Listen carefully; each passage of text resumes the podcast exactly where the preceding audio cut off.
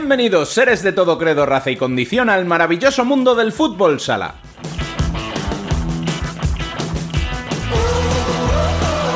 Concluyó una semana espectacular con muchos frentes y grandes noticias. El doble enfrentamiento entre España y Japón en busca de la visibilidad que nos dé por fin ese Mundial femenino, la disputa de una nueva jornada liguera que trae el coliderato de Barça y Jimby por un lado o el pleno de Futsi tras vender en el clásico por el otro, y de fondo, una Champions League espectacular que nos deja a Palma clasificado para la Final Four y un Barça que desgraciadamente no consiguió por un solo gol clasificar para el top 4. Como es de suponer, tenemos mucho que analizar de mano de nuestro equipo habitual.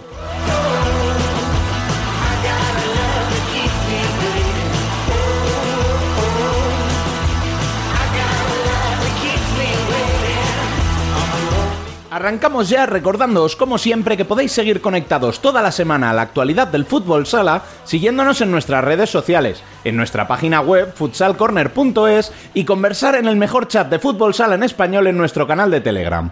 Al habla, una semana más, Rubén Robles. Sed todos bienvenidos a Futsal Corner, una visión global del fútbol sala.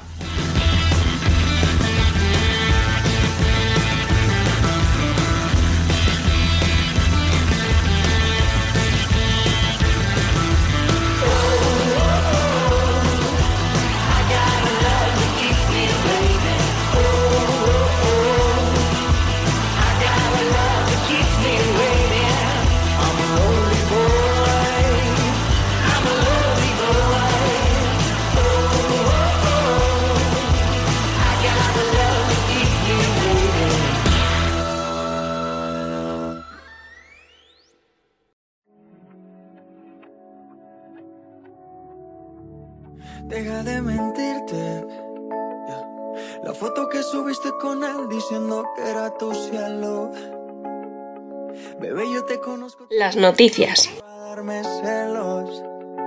No te diré quién, pero llorando por mí te vieron.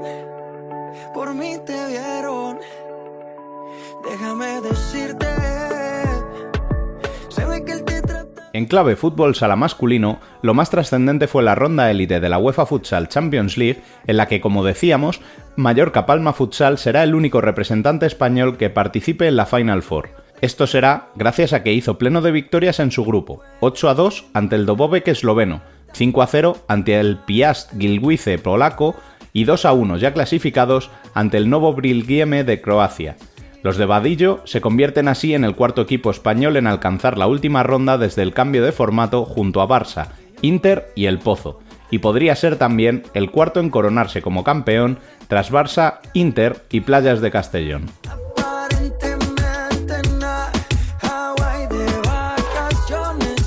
No consiguió el objetivo un Barça que lo tenía todo a favor cuando ganaba 5 a 2 a Anderlecht en el segundo partido a falta de 7 minutos, pero una remontada hasta el 5 a 5 final y la victoria de los belgas por 9 a 0 obligaba a los culés a una machada, vencer a Pula por 6 de diferencia. Los croatas, pese a estar eliminados, eran anfitriones y no se rindieron. Pese a ello, Barça consiguió vencer 7 a 2 y se quedó a un solo gol de la machada, pero se queda por primera vez y contando solo las veces que ha participado sin alcanzar la Final Four.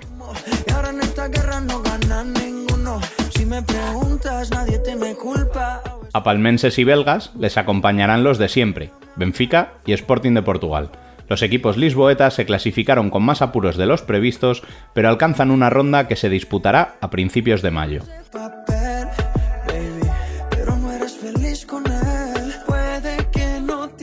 En clave doméstica, en la primera división masculina, tres victorias locales, tres empates y solo una victoria visitante. La de Valdepeñas en Pamplona por 1 a 3 ante un Chiota que sigue en descenso, igual que sus vecinos de la Ribera, pese a que sacaron un punto 2 a 2 de su visita a Manzanares. También empataron a 2 Betis y Noya, y a 3 Industrias y Córdoba. Sí sumaron de 3 como locales tanto Inter por 5 a 3 a Levante, Jaén por 3 a 1 a Uma y Jimby 2 a 1 en el derby regional ante el Pozo Murcia y que permite a los de duda coliderar la tabla con 22 puntos.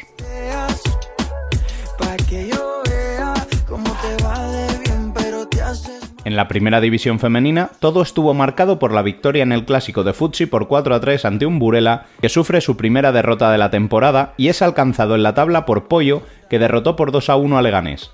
Le sigue de cerca Roldán, que se impuso en otro derby de la región de Murcia por 0 a 1 al Cantarilla. También hubo tres empates en la jornada. Firmaron un empate a dos tanto Deportivo con Ourense como Amarelle frente a Torreblanca. Sorprendió Móstoles con un contundente 7 a 2 ante Marín y la única victoria visitante fue el 2 a 8 de Alcorcón en Elche.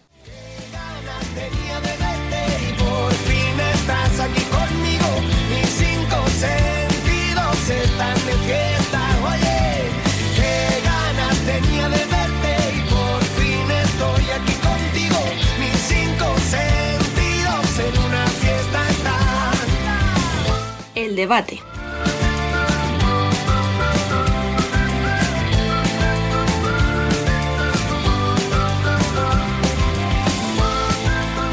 Tras las noticias, vamos ya directamente con nuestro debate masculino en el que se incorpora Dani López. Muy buenas. ¿Qué pasa, chicos? Y tenemos por aquí a un radiante Bielizcue. Muy buenas. Muy buenas, ¿cómo va? Bueno, primero de todo, enhorabuena. Bueno, gracias porque son muchos años sufriendo eh, a vosotros e incluso eh, después de según qué resultados adversos y creo que tanto el club como la afición se merecían un premio, un premio así. Bueno, primero de todo, Biel, eh, cuéntanos un poquito qué se sabe sobre ese Son Mosh como posible sede de la Final Four. Pues justo hoy encima lo, bueno, hoy eh, estamos grabando a, lunes, Javier Rodríguez ha publicado el tweet de que realmente las opciones son, son serias, que, que, no hay acuerdo entre los clubes portugueses y que uno de los mejores pabellones eh, no está disponible. Y, y, realmente la UEFA está no solo satisfecha, sino que está contenta en cómo Palma ha organizado este, esta ronda élite, que yo creo que ha sido un éxito. Eh, la, forma de organizarla, sí que la afición eh, em, esperaba un punto más. Mm, no sé si es que la gente se confiaba o solo tenía pensado venir eh, el sábado. y claro, al ya estar clasificados no, no asistieron, no lo sé. pero bueno, mm, yo creo que también es normal que la gente no, no valore estas circunstancias, pero bueno, es lo que hay, los casi más de 2.500 por día había. Eh, esos que estuvieron ahí, esos fieles, creo que se llevaron un premio y un recuerdo para toda la vida. Bueno, pues eh, ahora sí vamos a hablar un poco más de lo deportivo. Cuéntanos cómo fue esa clasificación de Palma, Biel. Eh, no sé de qué hablar porque se pueden hablar de muchas cosas. Yo creo que fue perfecta, o sea, el rendimiento creo que no tiene otro calificativo que fue rendir como se tenía que hacer y más viendo el resultado de otros grupos o los marcadores en otros grupos. Y creo que Palmas demostró durante, incluso en los tres partidos, pero en los dos primeros que fue en los que se decidió realmente, eh, que es un equipo muy fuerte, eh, que es un equipo muy potente, que mm, ahora mismo no es una plantilla muy extensa, pero que tiene a 10 jugadores que están a un nivel increíble. O sea, ya lo decía Vadillo, ojalá pudiéramos jugar la Final Four el próximo fin de semana. Mm, están a un nivel eh, físico, eh, de juego e incluso de carácter bestial. Yo creo que ahora mismo, si, si tuviera que competirse el próximo fin de semana, creo que Palma sería igual junto a Sporting, eh, a Sporting se le valoraría más esa experiencia y esa calidad individual, o que tiene más jugadores donde su calidad individual es más decisiva, eh, pero creo que Palma tendría serias opciones. De aquí a ahora mayo queda mucho y ya, ya veremos cómo se llega, pero la situación de ahora el equipo es, es buenísima. ¿Me permites ahí un segundo que me tabaza y ahora sigues ahí hablando orgulloso de tu palma? Porque la gente no te está escuchando, pero no te está viendo la carita con la que estás hablando, claro. Eh, cuidado con Benfica, que tú lo has dicho. Ahora sí, lo último, quedan más de cinco, quedan seis meses casi, ¿eh? Para jugar la Final Four, ¿vale? O sea, puede haber mil millones de cosas. Puede incluso que os, os, fichen a otro a golpe de cláusula, el propio Benfica. Probablemente. Media plantilla, si quieren. Eh, nada, en serio, queda muchísimo, ¿vale? O sea, yo es verdad que ahora Benfica no ha demostrado mucho, pero yo ya lo dije el otro día. La presión es para los portugueses, son los favoritos, pero, mm, o sea, creo que el que piense, ah, joder, ya están desmereciendo a Palma. No, es todo lo contrario. Lo que ha hecho Palma es histórico. O sea, pocos equipos pueden llegar a la Final Four el primer año. ¿Vale? Y llegar con la suficiencia con lo que le ha hecho Palma. Pero es que la obligación la tienen los portugueses. Por presupuesto, porque son unos vigente es, campeón el año pasado y campeón el anterior, porque Benfica lleva no sé cuántos años llegando a la Final Four. O sea, la presión tienen que llevar a los otros. Palma va tranquilito, obviamente va a competir, va a ir a ganar, pero que no tiene que nadie obsesionarse con que esto lo tiene que ganar Palma. O sea, en ese sentido yo creo que el equipo, ya te digo, de aquí a mayo vete tú a saber, pero que yo creo que tienen que llegar muy tranquilos y muy relajados, porque yo creo que el objetivo era ese. Obviamente la ilusión es ganar, pero yo creo que el objetivo está cumplido. Yo no sé, o sea, sé que es muy complicado y al final también depende de los cruces, eh, pero yo no me imaginaba esto. Y más después del año, el año pasado viendo lo que le pasó a Levante, creo que era algo que le puede pasar a cualquier equipo y más siendo debutante. De hecho, creo que lo de Palma es lo, lo raro, lo excepcional. Eh, por eso creo que tiene más mérito y es que es, es algo increíble. Yo lo he sentido increíble porque de verdad que mm, ni en mis mejores sueños me imaginaba poder vivir algo así.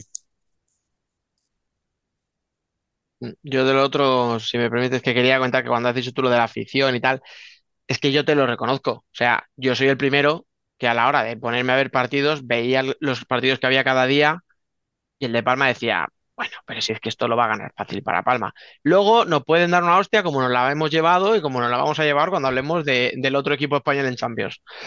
Pero a priori, Decíamos, Palma es muy favorito. Obviamente tú estabas nervioso porque, joder, es debutante en la competición, la ilusión de jugar en casa se te puede volver en contra, ¿no? Y presión. Eh, pero al final se ha visto que efectivamente Palma era muy superior.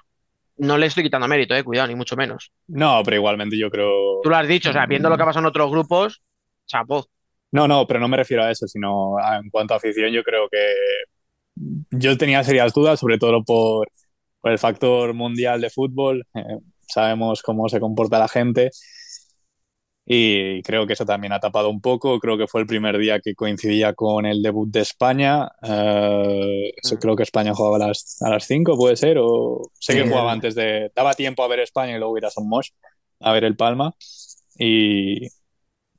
Pero bueno, no fue así y ya está. Eh, me, me, imaginaba algo más el sábado, pero no sé si por el hecho de ya estar clasificados, sí, eso también influye yo, por, eso te digo que yo creo que, tiene mucho que ver eso. ¿eh? fíjate, no había pensado en el Mundial, había pensado simplemente en tema de rivales y tal, pero sí. No, yo no creo en ese sentido. ¿eh? No, no sé. O sea, no creo que la gente sea capaz. O sea, los que van a Somos o esos 500 o 1500 que faltaban para llenar Somos, um, no creo que sean capaces de, o que se vean en la situación de decir, no, son, Palma pasará fácil, no creo que lleguen a ese punto de conocimiento. Y, y luego sí que me sorprendió eh, la movilización de, aficiones como la de Novo Vigreme y Piazli Gitze y Dobovec sí que había un par menos, eran cuatro o cinco, pero polacos y croatas había bastantes. Sé que también es de agradecer porque nos quejamos a veces de este formato y también pues eh, alegra o es algo distinto poder hablar con esta gente que, que nos pilla lejos y, y poder comentar, poder hablar o compartir una cerveza con esta gente y hablar de, nuestra pasión. Polacos y croatas bebiendo cerveza. no, a ver, igual que hemos criticado mucho este formato y yo lo seguiré criticando porque tiene cosas que no me gustan. Eh, a lo mejor en fases previas, vale, pero ya llegados a, a este punto, yo lo haría, yo lo cambiaría. Pero al final, pues mira, promueves lo que tú dices. Al final, oye, sabes que vas a jugar tres partidos, pase lo que pase, sabes que te vas a tener cuatro o cinco días de fútbol sala en el que te lo vas a pasar de puta madre si te gusta el, deporte, pues bien, bueno, pues oye, pues sacarle alguna cosa buena, ¿no? Al formato.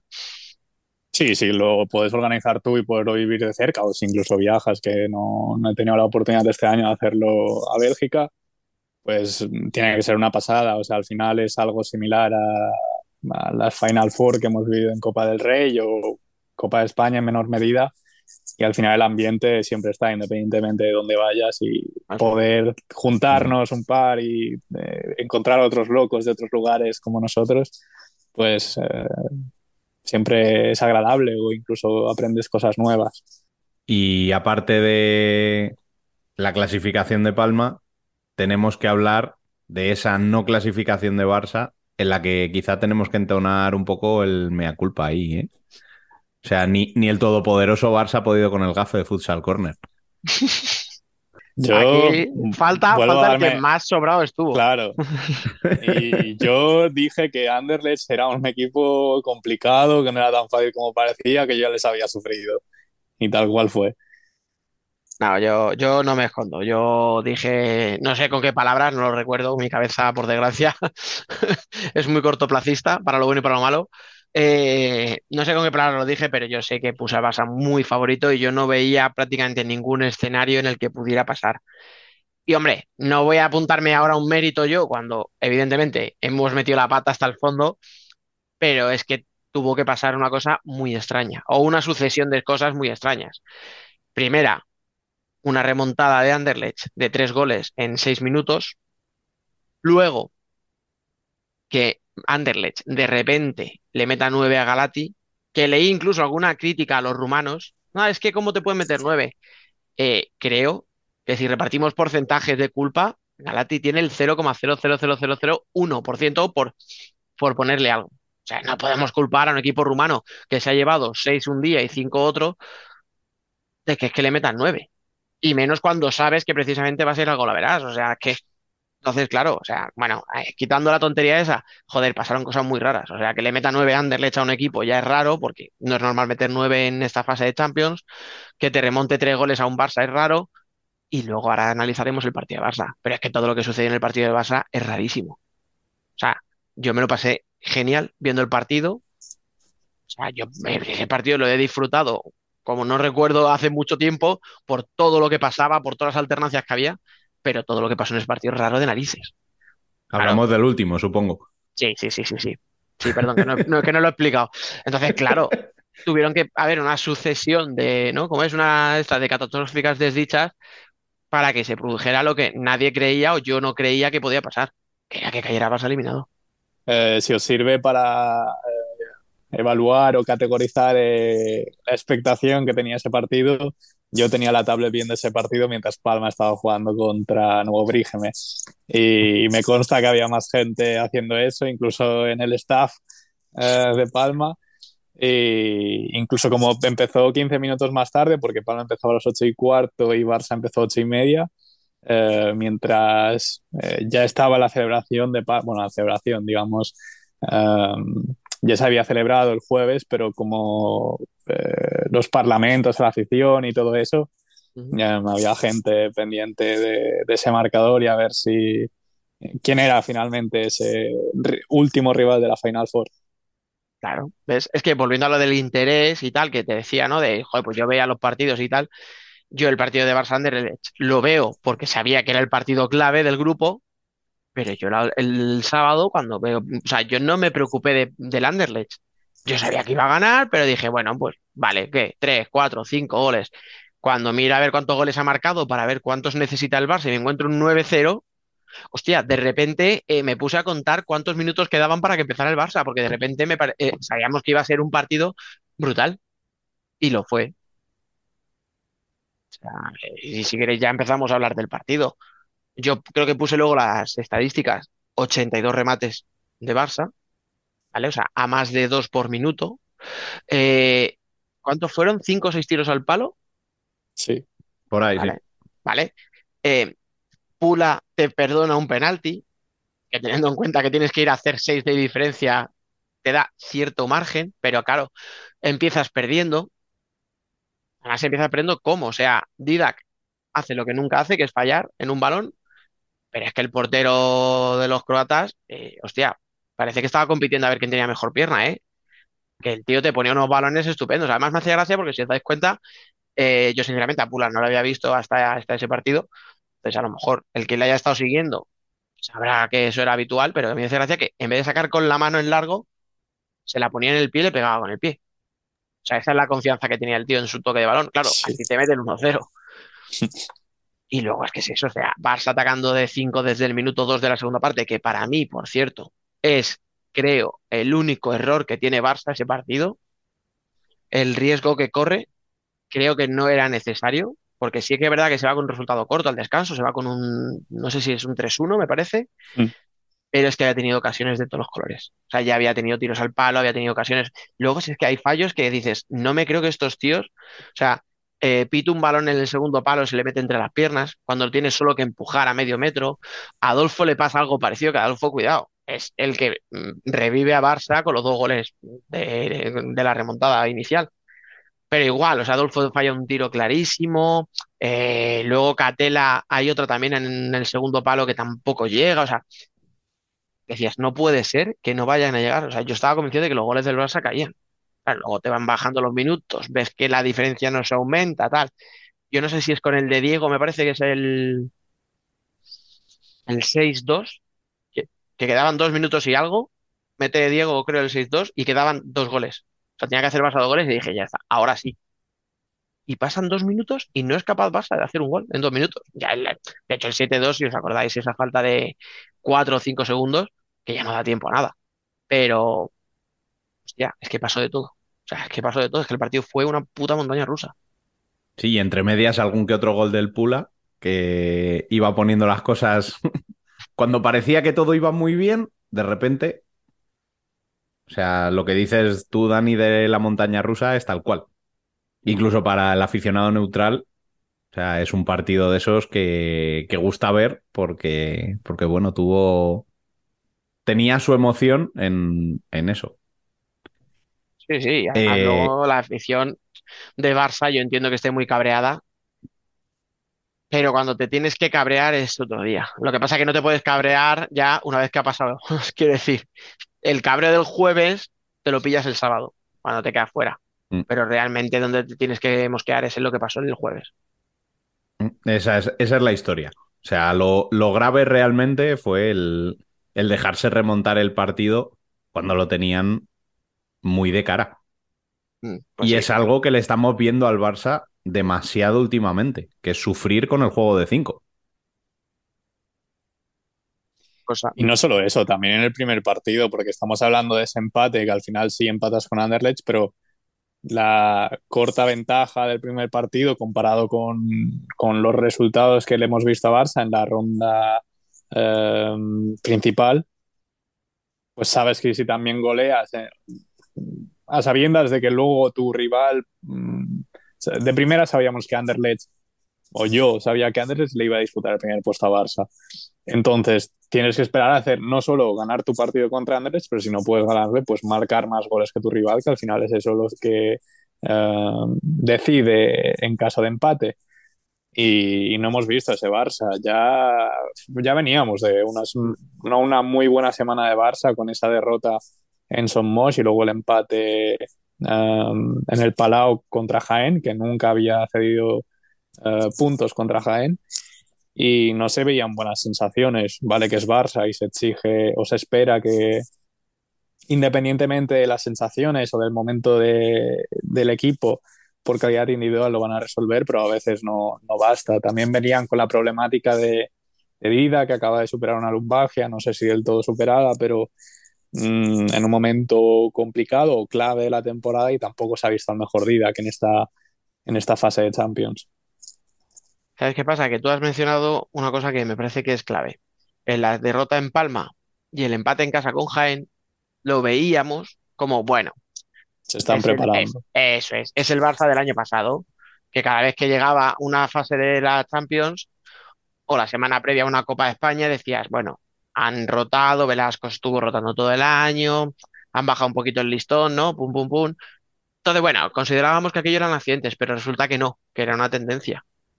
Y se ha visto, y es lo que tú dices, el día de Galati, que es el partido inaugural, le pasó eso. En el minuto 15 eh, ganaba 5-0 o 4-0 y acaba 5. O sea, quiero decir que había metido cuatro goles en los primeros 15 minutos y solo un gol en los 25 restantes. Hmm. Y todos vimos o entendimos que G Barça había bajado el pistón. Y lo que tú dices, simplemente por inercia a ese equipo le hubiera podido meter varios goles más. Que es mucho ahora pensar, va, claro, pero a posteriori ya.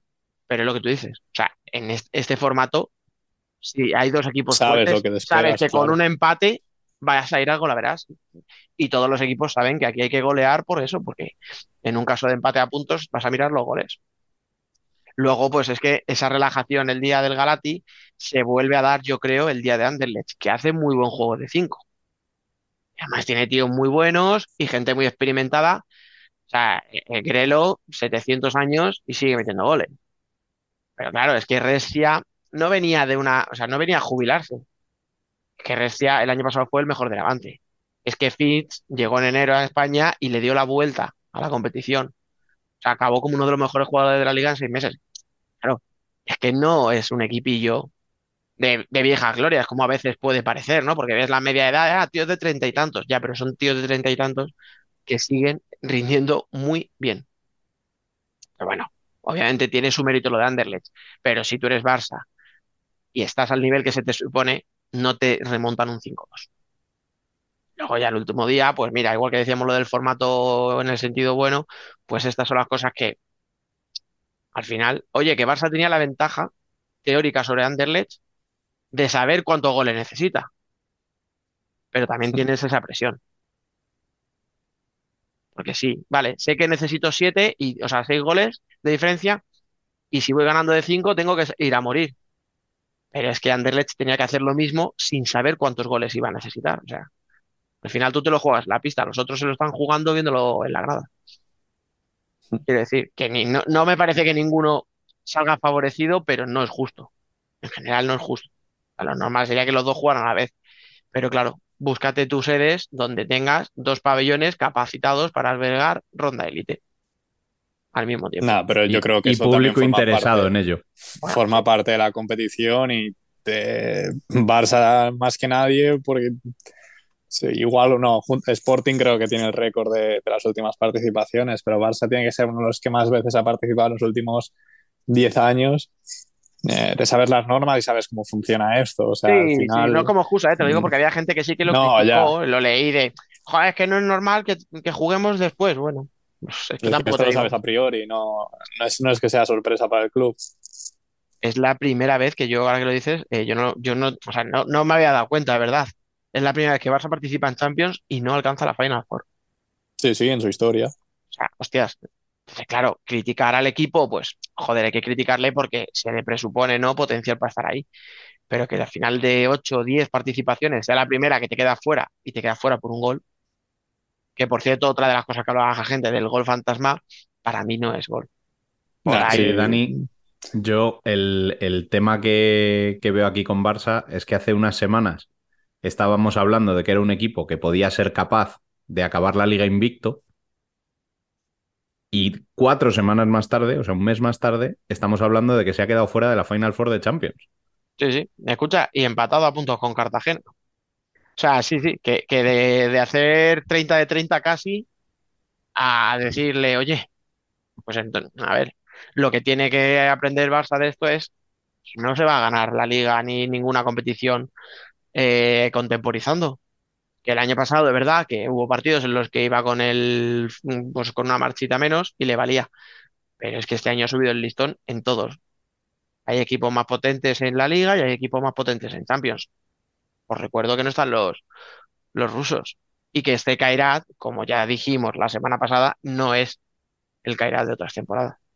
Y aún así, te han hecho unos belgas. Eso sí que es un toque de atención para mí muy serio, ¿eh?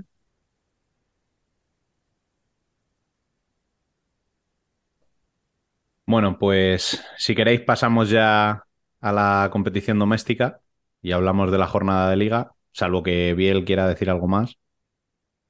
No, por mi parte nada más. Supongo que ya eh, asaltaré la columna y ondearé la bandera de la victoria. Eh, pero no, creo que no hay nada más eh, a decir. Ok, pues vamos a hablar de manera rápida de, de esta jornada de liga en la que os pregunto directamente, ¿qué destacaríais de la jornada? Biel, ¿te ha dado tiempo a ver algo? Tú estabas con tu euforia y tu borrachera. Sí he visto, eh, sí he visto. Una borrachera poca, porque encima eh, ellos celebraron el, claro, el jueves cuando se decide y yo el viernes trabajaba, no, no podía decir, oye, mañana no vengo. Que lo hubiera hecho, ¿eh? Yo hubiera sido, Cabrones. me, me hubiera unido a, a lanzarme a esa piscina igual a 15 grados, porque ahora de repente hace un huevo de frío cuando hace dos días íbamos en manga corta. Eh, porque, eh, no sé, cosas así hay que, hacer, hay que celebrarlo como toca. Que, sí, sí, sí he visto. a ver, yo así a, a grosso modo, lo que venimos diciendo desde hace un montón de semanas, está todo súper igualado, que es que hay nada, o sea, hay un punto te hace estar al lado del descenso o estar en Copa, o sea, hablábamos el año, o el año pasado, perdón, la semana pasada de Inter y Valdepeñas, que no es que hayan mejorado ni mucho en la imagen, ni mucho en el juego, pero de repente están en Copa, cuando la semana pasada estaban rozando el descenso, pero no porque, o sea, es que son tres puntos, sin más, pero es que, o sea, el Pozo eh, le pasó también, o sea, al principio no arrancaba, llegó Tainan y aquello cambió. Sumó cuatro victorias consecutivas y ahora se ha vuelto a diluir el efecto de, de Tainan. Eh, no sé, o sea, parece que por desgracia para, para la afición de, de- perdón, de Navarra, los únicos que son constantes son Rivera y Sota, que eso sí que no consiguen enganchar ahí una racha positiva para salir. El resto, incluso el propio Córdoba, pues una victoria, otra, ahora un empate fuera de casa. Yo es que para mí lo más destacado es eso, o sea, que el que es quinto hoy pasa a ser el 13 la semana siguiente y el que era decimocuarto de repente se pone quinto, o sea, Sí, que es la liga más igualada de las últimas 10 ediciones en la que ha habido 16 participantes, eh, es un hecho, o sea, son, son, datos. Y uh, a mí lo que más me ha sorprendido de esta jornada es, uh, o sea, sorprendido por, por la situación del equipo, esa segunda victoria de Valdepeñas fuera de casa, con el condicionante de, de esa lesión de Asier que parece que le va a salir cara a Osasuna Magna y si ya de por sí vemos complicadas sus opciones sin Asier, eh, incluso puede, pues puede serlo, no, no, se lo será aún más. Sí. Y, y, luego uh, el partido de Rivera me sorprendió, porque en casa, en una pista muy complicada como es Manzanares, eh, ir 2-0 atrás en el marcador y conseguir empatar en la situación en la que está Rivera, eh, creo que demuestra que, que anímicamente no, no, están muertos, que no se ven, no sienten la presión de, de estar en, esa, en esos números. Y, y lo que decía, si, si, decimos que está muy igualada, um, yo no creo que esté igualada por abajo, porque si vemos los resultados o los números de los dos últimos clasificados, um, lo que decía, igual que tenemos la liga más igualada en las últimas 10 ediciones en la que había 16 participantes, también tenemos los dos últimos clasificados uh, con mayor puntuación de, de esas 10 ediciones. Y, y, dice mucho de, del nivel competitivo que tenemos en esta liga. Sí, no, a ver, si lo bueno es que no se descuelga nadie. O sea, lo bueno quiero decir para los que están metidos ahí abajo, porque otros años hemos vivido cosas pues muy, muy tristes. Sí. O sea, pff, eso es lo bueno para ellos, que al final hay muchos equipos implicados. Yo, por ejemplo, también quería, oye, lo he comentado un poco ahí, ¿no? Lo del coliderato de Jimby. Hmm. Bueno, pues puede ser circunstancial, ¿no? Eh, puede ser que en tres semanas esté cuatro puntos por debajo, pero sí que me llama la atención con todas las bajas que tenía este fin de semana, lesionándose por el camino Lucao, se te lesiona por el camino Chemi, eh, que saca los tres puntos, hostias, y los saca con muchas bajas y con gente que yo decía al principio de la temporada, bueno, es que habrá que ver si a los Lucao, Mellado o Baltiño, ¿no? Que vuelve a ver cómo vuelve, se le unen otros. Pues yo creo que está haciendo buena temporada Mota, creo que Meira, por un poco por las circunstancias, tuvo que aportar y no lo hizo mal. Javi Mínguez, ese si quieres te lo dejo a ti bien, que yo sé que, que siempre nos lo, nos lo dices, eh, ojito a la, que le, a la que le hace a Tainan, ¿no? Si no me recuerdo mal, en banda, sí. en el empate, o sea, brutal. Y, si, joder, es que si me apuráis, hasta el chico este del francés, Amin, que parecía un poco, ¿no? Como, ah, no, vamos a hacer que debute aquí este chaval en la jornada 1 y tal. Pues jugó bastantes minutos, un poquito por, por todas estas bajas que comentamos, pero creo que también hizo buen partido. O sea, que creo que hay unos cuantos secundarios ahí en, en Cartagena que están dando también un pasito adelante y que, joder, los necesitan. No, y aparte la importancia de esta racha, o sea, lo hablábamos la semana pasada, Cartagena es el primer equipo, o sea, la semana pasada decíamos que ningún equipo había conseguido más de cinco victorias consecutivas y Cartagena es el primer equipo que lo consigue. Mm, dice también mucho de la fortaleza de, de este equipo. Eh, yo les critiqué la, la, gestión deportiva porque no creo que mm, en cuanto a fichajes cumplieran lo que se espera de ellos, pero aún así creo que el rendimiento está siendo brutal. O sea, mm, creo que nadie hubiera dicho que, que estarían empatados a puntos en la jornada 10 con Barça. Es algo casi imposible, por mucho que sí, que tenga jugones como, como Lucao. Mm, Mínguez no está en ese escalón, pero, pero, que va, no, no podemos ponerle a competir con este Barça, incluso con Palma. Y, y es algo que demuestra el buen nivel y el, el, momento de Cartagena. ¿Todo esto quién es el que le está sacando rendimiento? Pues duda. Que si algo nos había demostrado, es verdad que, como siempre hemos dicho en los últimos años, fue muy criticado en su última etapa en el Pozo. Pero si miramos dónde tenía el Pozo con la plantilla que la tenía, vemos que es un tío que incluso en sus últimos años, cuando peor, eh, digamos, estuvo, seguía teniendo buen rendimiento con unas plantillas muy limitadas. Y al final es, para mí es el gran protagonista. O sea, eh, es un equipo donde tienes a Lucao que puede ser la estrella, tienes a un Mellado que puede ser un buen eh, escudero, tienes a un Mínguez o a un Jesús Izquierdo que nadie habla de él, pero como le leí a alguien, ¿no? Siete años ahí, el tío en la sombra, parece que nunca hace nada, pero siempre está y siempre suma. Al final, todos estos tíos, ¿quién es el que les pone a funcionar? Pues duda. Que parece que no, no era nadie, que parece que ya estaba denostado, que si se fue a Kuwait y no sé qué. Y no es ningún idiota, o sea, conoce la liga. Y esto no lo digo, cuidado, ¿eh? como crítica hacia el, hacia el otro entrenador, o sea, hacia Javi Rodríguez, que creo que sigue equivocándose y dando palos de ciego, pero no tiene nada que ver con lo de duda. O sea, son para mí dos casos totalmente distintos. Y durante la semana pasada tuvimos también el sorteo de los octavos de final de la Copa de Su Majestad del Rey de Fútbol Sala, en la que eh, se jugarán los partidos la semana del día 25 de enero.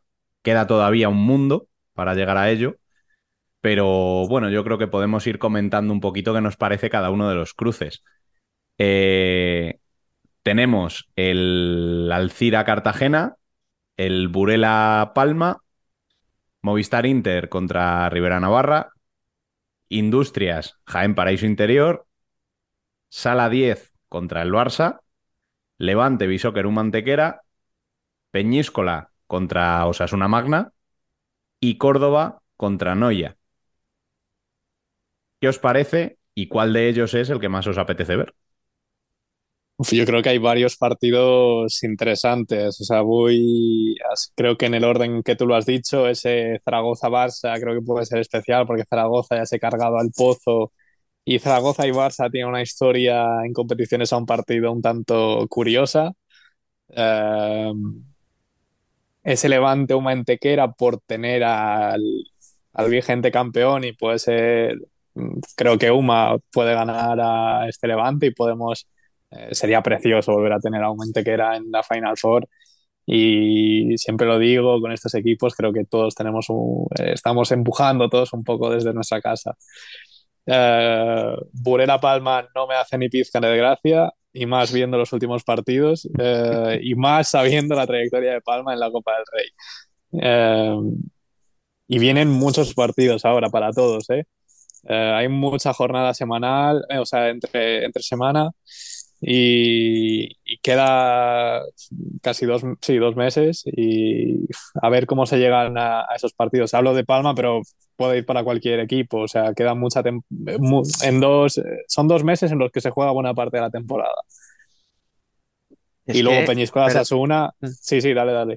No, no, respecto a eso, solo ahora te dejo que sigas con Es que, o sea, tú has dicho, se juega mucho en esos dos meses. Rubén ha dicho las fechas, ¿vale? Para que la gente se ubique dos semanas antes o dos semanas y media antes será la Supercopa de España. Luego hay dos jornadas de liga. Pero es que después de estos partidos, en dos semanas llega la Copa de España. O sea, para que se ubiquen, cuando decimos eso, es que realmente es una pasada todo lo que viene ahí. en un mes. Sigue, sigue, perdona. Y en lo que queda de, ahora a partir de diciembre, es que tenemos un partido cada tres días. Y Peñíscola Osasuna creo que es un partido que podría ser, viendo además sobre todo las clasificaciones, eh, están pegados porque Osasuna, Osasuna de los últimos y Peñíscola los primeros en segunda y creo que va a ser bastante atractivo. También depende de la intención que le pongan estos equipos que realmente quieren la salvación en primera y no sé cuánto van a luchar eh, esta competición. Pues, Inter... ¿quieres, que te diga cuánto, Biel? Bueno, a veces sorprenden, ¿eh? Depende de lo que. de lo descolgados que estén. Porque yo creo que si estás muy descolgado, ya igual lo único que te queda para salvar la temporada es esa Copa del Rey. Pero si estás ahí luchando, igual es una distracción.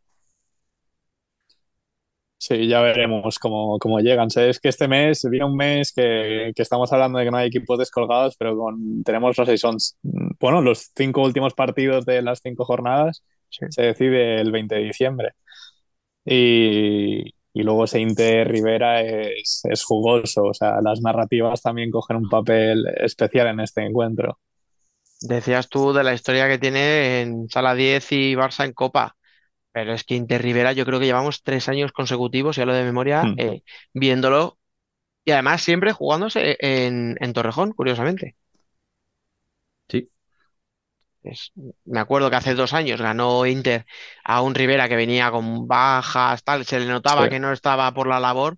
Sin embargo, el año pasado, pues eso, como decís, venía a Rivera sabrosón, en buena dinámica y tal, y se le cascó a Inter, no sé si fue un 2-6, una cosa así, una goleada tremenda. O sea, y encima el morbito de Verapato, claro, contra, contra sus ex. El cual, por cierto, vamos a ver dentro de unos días en Liga. Y encima en Tudela. Yo es que, pues de lo que, como, tú has comentado, así más o menos reitero todo. De Peñisco a Sota, lo que te diría es que para mí no sería, o sea, lo típico que decimos, ¿cuál puede ser la sorpresa? Para mí no sería ni una sorpresa que Peñíscola se carga a la Sota. O sea, realmente viendo el nivel que están dando los dos, no me parecería sorprendente que Peñíscola ganara.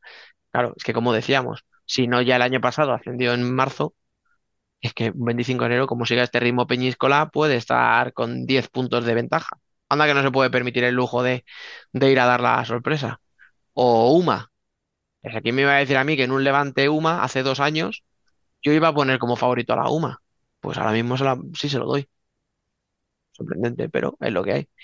Pero luego lo que tú dices, pues es que Palma, Cartagena, no sé, el propio Inter, son favoritos, pero siempre te queda la cosa de decir, bueno, ya, pero es que en Copa pasan cosas. Sí, más en los últimos años. A ver, un solo partido y siendo dentro de tanto tiempo, te puedes encontrar con que dos lesiones te condicionen el partido directamente. Entonces. totalmente. De ahí, de ahí el más sabroso para mí es el, el Industrial Jaén. Otro típico de, Copa del Rey. Claro, claro, o sea, hay viejos amigos.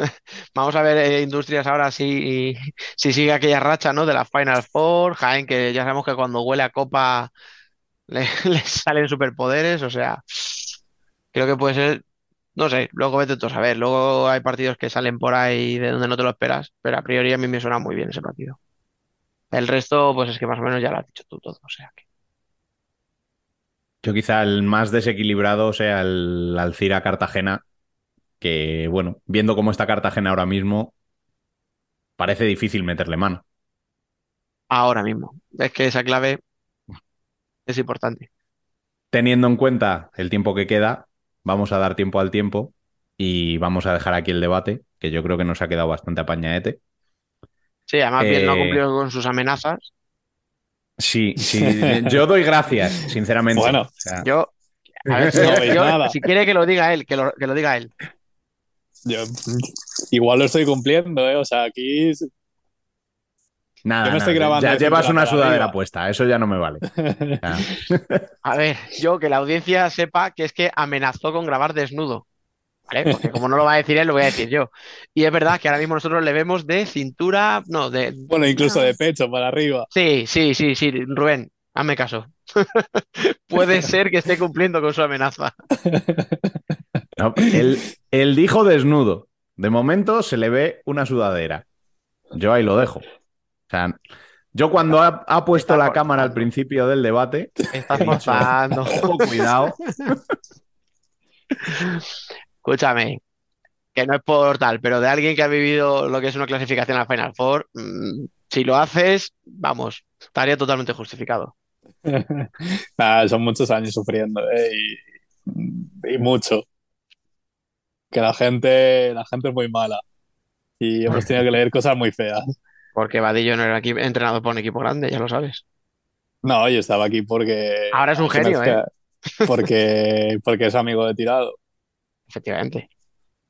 Pero bueno, la vida está llena de lumbreras. Ya sabes, más que. Nosotros, pues mira, eh, decimos que va a pasar nosotros entre ellos. Pasa dice que va a pasar fácil, pues ahora nos la comemos con patatas y la subimos por listos. no pasa nada. Aquí bueno. recibimos con, orgullo. Lo dicho, eh, Biel, enhorabuena, disfruta y te escuchamos luego en la columna. Segurísimo, hoy, hoy no toca fallar. Y tú, Dani, te escuchamos en un momento en el debate femenino, ¿no? Sí, señor. Vamos a seguir equivocándonos.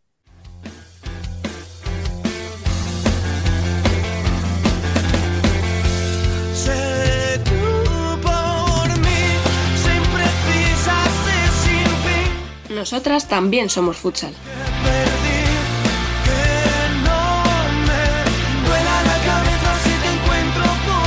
Vamos ya con el Ellas son Futsal, en el que sigue por aquí Dani. Y esta semana nos acompaña Frank que Muy buenas. Muy buenas, chicos. Esta semana Alba se ha rajado, así que, vamos a tirar con lo que tenemos. Hay que decirlo, Alba tiene más vida social en Bruselas que muchos en, en España. En España, sí, sí, sí. Em, en fin, semana intensa en el fútbol sala femenino empezando por los dos partidos que jugó la selección española frente a Japón en Las Rozas y de los que yo fui testigo de ambos y Dani me estuvo acompañando allí en el segundo. ¿Cómo viste a la selección de Japón, Dani? Eh, no vamos a hacer la broma, ¿no? De muy parecida. Venga, empezamos fuerte. Eh, pues me gustó bastante, me gustó bastante y, y podemos escuchar unas declaraciones de Irene Samper donde lo dice, que les sorprendió la selección, que es una selección muy fuerte, muy táctica. Ya sabemos, ¿no? Lo que se suele decir, ¿no? De, Japón, que es como que por culturas son muy disciplinadas y tal, pero no solo eran disciplinadas en defensa, o sea, es decir, sí, jugaban muy bien, eh, muy cerraditas, sino que las vi con muchísima intensidad, que a lo mejor eso no es tan típico de ese tipo de juego, por lo menos yo no estaba acostumbrado a verlo.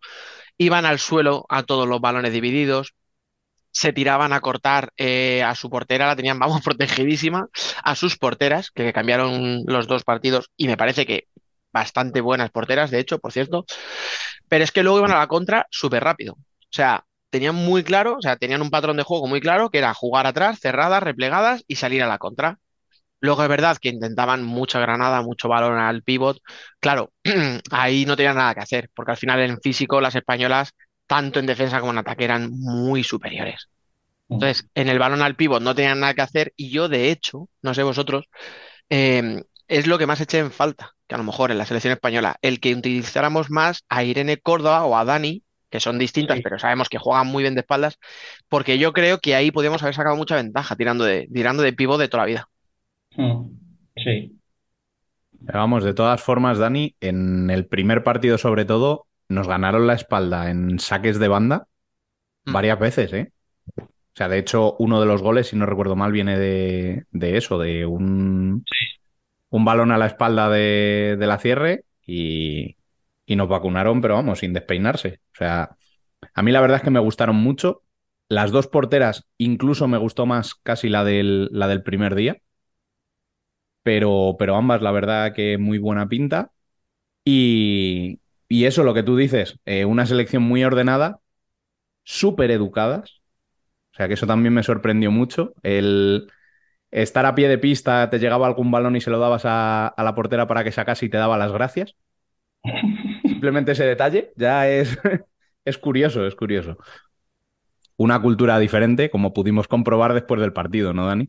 me, me, encantó. O sea, eran las chicas que estaban súper felices de estar allí. O sea, por un lado, ves que efectivamente son chicas muy profesionales porque se ve que está muy, es un equipo muy trabajado, muy ordenado, pero por el otro al final no dejan de ser unas chicas que vienen a España a una cultura totalmente distinta y vienen con la ilusión de conocer, pues joder, a jugadoras que son de lo mejorcito que hay en el mundo. Entonces, claro, acabó el partido y, y, pues eso, o sea, Anita Luján con las cayolas y con las muletas lapores se tuvo que hacer 200 fotos, a Irene no la dejaban en paz, Peque yo no sé por cuántos brazos pasó, o sea, 300 millones de selfies, o sea, no había visto tantos selfies en mi vida, pero eso sí, lo que me gusta es eso, o sea, después del partido, selfies, ellas fueron a saludar a las recoge pelotas, eh, todos súper educados, recogieron sus cosas, tal, pero durante el partido, el partido fue cañero, o sea, fue intenso, me gusta. Bueno, no sé si queréis comentar algo más sobre estos dos amistosos. Al final, yo creo que da para lo que da, ¿no? O sea, Sí. está Sorpresa. bien conocer otro fútbol sala. Sí. La verdad es que Sorpresa en el contexto, en el contexto de, de este mundial que, que estamos pidiendo de manera insistente, pues ver este tipo de partidos mola, la verdad. Sí. Y sería un gustazo, pues, el poder verlos en, en un mundial oficial. Las cosas como son. Mm. A mí me, me, me sorprendió y para bien, Japón también. Me gustaron mucho. Porque es eso, aparte de eh, el orden táctico, están ganando también en acciones a balón parado. O sea, nos están copiando ahí. Porque claro, saben las limitaciones que tiene y ya lo están trabajando mucho. Me gustó mucho Japón. Mm, Pero tú dices que tienen limitaciones y las tenían, pero lo bueno es Sí. eso, que intentaban esconderlas y potenciar sus virtudes. Sí, no, Ah. limitaciones me refiero a que técnicamente no son como las pasadas. Técnicamente las nuestras son superiores, pero claro, ellos lo suplen a base de correr, a base de... y tácticamente han mejorado bastante. Sí, sí. Además, lo que te digo, o sea, sin tener un gran físico en cuanto a cuerpo, ¿no? O sea, lo que te digo, no, para, no podían ir al cuerpo a cuerpo, pero, pero aguantaban, o sea, aguantaban el partido, eso sí, a mí el entrenador, eh, ya os lo dije, o sea, me ponía nerviosito la cuadrícula esta de dos minutos exactos, cuatro Sí. jugadoras de cambio. O sea, Mm. El Excel. uy, pero llevado, llevado al extremo Al extremo, radical, sí, ¿eh? sí. O sea, dos minutos exactos y es que era pum, a bloque, las cuatro. Tremendo. La moda. Cositas. Aprenden lo bueno y lo malo. Sí, todo. Ese es el problema. Bueno, en clave nacional, todo lo demás queda eclipsado por un clásico que si bien estaba a falto de Anita Luján, a la que desde aquí deseamos todo lo mejor en la recuperación, eh, respondió a las expectativas, ¿no? Sí. Para mí sí. Ah, Pues venga, desarrolla, dale. desarrolla. Eh, por favor, desarrolla. No, a ver, me gustó bastante el partido. Yo esperaba que iba a ser más tostón, acostumbrado a, los partidos que juegan habitualmente en la liga regular, que son un poco tostón. No, no, pero este año sí, el partido estuvo bastante entretenido. Me gustó bastante. Me sorprendió Fusi jugando de 5 tan pronto, también lo digo, no me lo esperaba, pero estuvo bastante bien el partido. A mí me gustó. Yo te, mira, te contesto a esto, eh, lo primero que has dicho, y ahora si quieres ya desarrollamos en el partido. Yo creo, y esto, oye, igual que nos pegan palos y nos lo pegamos nosotros solo por los gafes que somos, creo que esto lo habíamos hablado en la semana pasada en la previa, si os acordáis. Sí, Este sí. partido no iba a tener nada que ver con los del año pasado o lo del Eh. anterior. Que, ¿qué dices tú? Yo me esperaba más tostón. Claro, pero es que el año, o sea, lo hablamos la semana pasada. Mm. En los otros años prácticamente no había nada en juego. Futsi iba con 8 o 10 puntos de ventaja. Todos sabíamos que iba a acabar la liga regular como primera, que Burela iba a ser segunda. Incluso el efecto de ser primero a segunda, bueno, eh, la ida a un lado, la vuelta en el otro, pero es que Sí. este año un tercer partido. Juegas un día más en tu casa, te quitas un viaje. Es que este año sí que importa. Y encima, dado que estaban las dos empatadas a todo, Mm. de hecho, o sea, la igualdad es que llegan empatadas a puntos, que las dos se ponen con cinco faltas en la segunda parte prácticamente a la vez, prontísimo, que las dos, eh, va- o sea, que el partido va igualado hasta falta de pocos minutos. O sea, prácticamente todo estuvo igualado. O sea, a mí el partido me gustó, me gustó obviamente más la segunda parte. Sí, la primera fue un poco más de respeto. Nah, es normal, ¿no? Yo creo, un poco ver qué, qué ofrece el otro, lo que, por lo que decimos, te conoces muy bien Pero al final, bueno, a ver qué vas a intentar hacer hoy, ¿no? O sea, a ver con qué me vas a sorprender. Pues Fuchi un poco me imagino que tendría la duda de a ver cómo juego yo sin Anita. Eh, Burela jugaba fuera de casa y pensaría, atácame tú, que, que yo soy el visitante, ¿sabes? Ven tú que yo te espero. Y no, no, lo que pasa es que es lo de siempre. Al final, cuando hay un gol, pues hombre, se, se rompe un poco.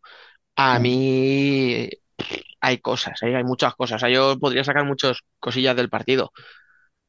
Futsi, por ejemplo, eh, el tema de Anita va a ser duro, Sí, muchísimo.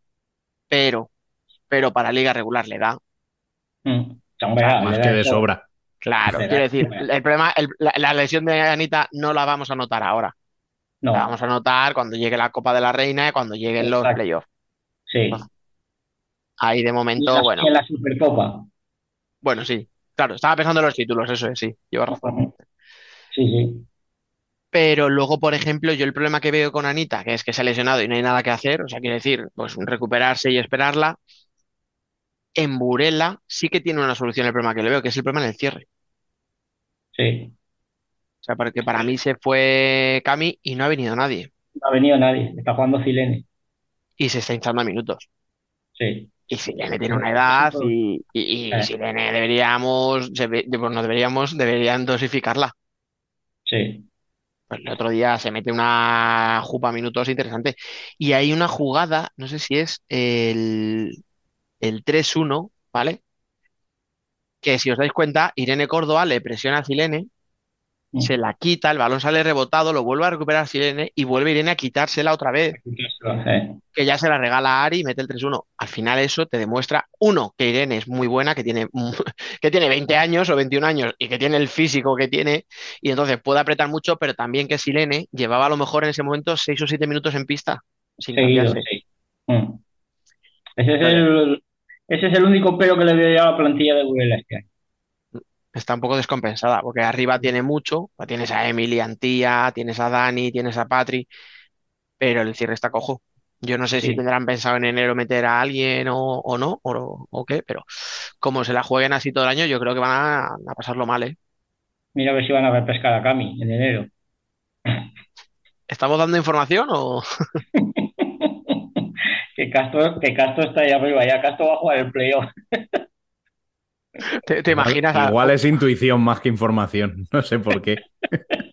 Pero estaría estupendísimo, ¿eh? Un equipo de segunda cediendo jugadoras a Burela, tú. O sea... Sí, Claro, pero bueno, Me cedes a Cami y luego en el playoff te la devuelvo. Ya está. Estupendo, sí que sí. Nada, pero bueno, ya os digo, o sea, yo, para mí, eh, la clave de Burela va a ser durante la temporada, igual que os decía lo de Anita, que, que, bueno, no tiene solución. Bueno, sí, puedes traerte a alguien, pero no va a ser lo mismo. No veo a Fuchi fichando a nadie para sustituir a Anita. No, y es que Anita no tiene sustituto. Claro, no, no hay, no otra tía que pueda hacer lo que hace ella, entonces te puedes traer desborde. otra por número, pero Pero no, el desborde que tiene, que le da Anita Luján a Fuchi, Es que no hay otra en el mundo igual. Entonces, claro, por eso os decía que lo de Anita no tiene solución, pero lo de Silene sí. sí, ahí sí. Mm. Porque no es sustituir a, es traer a alguien que, que ocupe esa posición, que se sepa jugar ahí. La cuestión es que ¿a quién te traes? Pues o te vas al Ya. mercado brasileño que acaba la liga ahora, Sí, es que no queda otra. bueno, Burela. Dinero tendrá como para traerse una jugadora brasileña. No, Supongo. eh. Sí, sí, dinero tiene. Entonces, Se ha quitado, se ha quitado cuatro fichas. Cinco, Cinco. seis. 5-5, Seis. Se ha quitado seis fichas. Por eso. dinero tiene. Pero sí, yo ya os digo, ese es el problema que le veo. En cuanto al partido, aparte de eso, pues yo qué sé, si es que vimos un poco lo de siempre. O sea, a mí Dani de pivot me encantó. Me parece que volvió a dar una clase de cómo jugar en el pivot. Me parece que Marta hizo muy buen partido en portería, Marta Valbuena. Sacó bastantes. Luego vi cositas, pues yo qué sé, ¿qué más? Eh, la chica esta, Ari, tampoco parece mala, ¿verdad? Ah, no sé de quién me hablas. No. Y otra que tampoco es mala, que es Emily, tío. O sea, de verdad. Es que no la puedes dar un balón en la frontal del área porque es un regalo. O sea, da igual que haya siete tías delante, que esté en portería quien esté. a ella Es ve- un penalti. Ella ve eso gigante, tío. O sea, ve huecos donde no existen. ve una de fútbol, ve una portería de fútbol. Sí, sí. Ella ve una portería de fútbol. Yo, yo echo de menos que juegue más de pívot, como jugaba en Merilla. Porque creo que ahí jugando ahí arriba no la para nadie. Sí, lo que pasa es que lo que decimos, tiene, ya tiene tres pivots el equipo. Eh, claro, exacto. Es que ese es el problema. Mm. Que tiene a Dani, tiene a, a Patri, Antía. Claro, es mucho. Sí, que Antía te puede jugar en el ala, que Patri también está jugando distinta como jugaba el año pasado.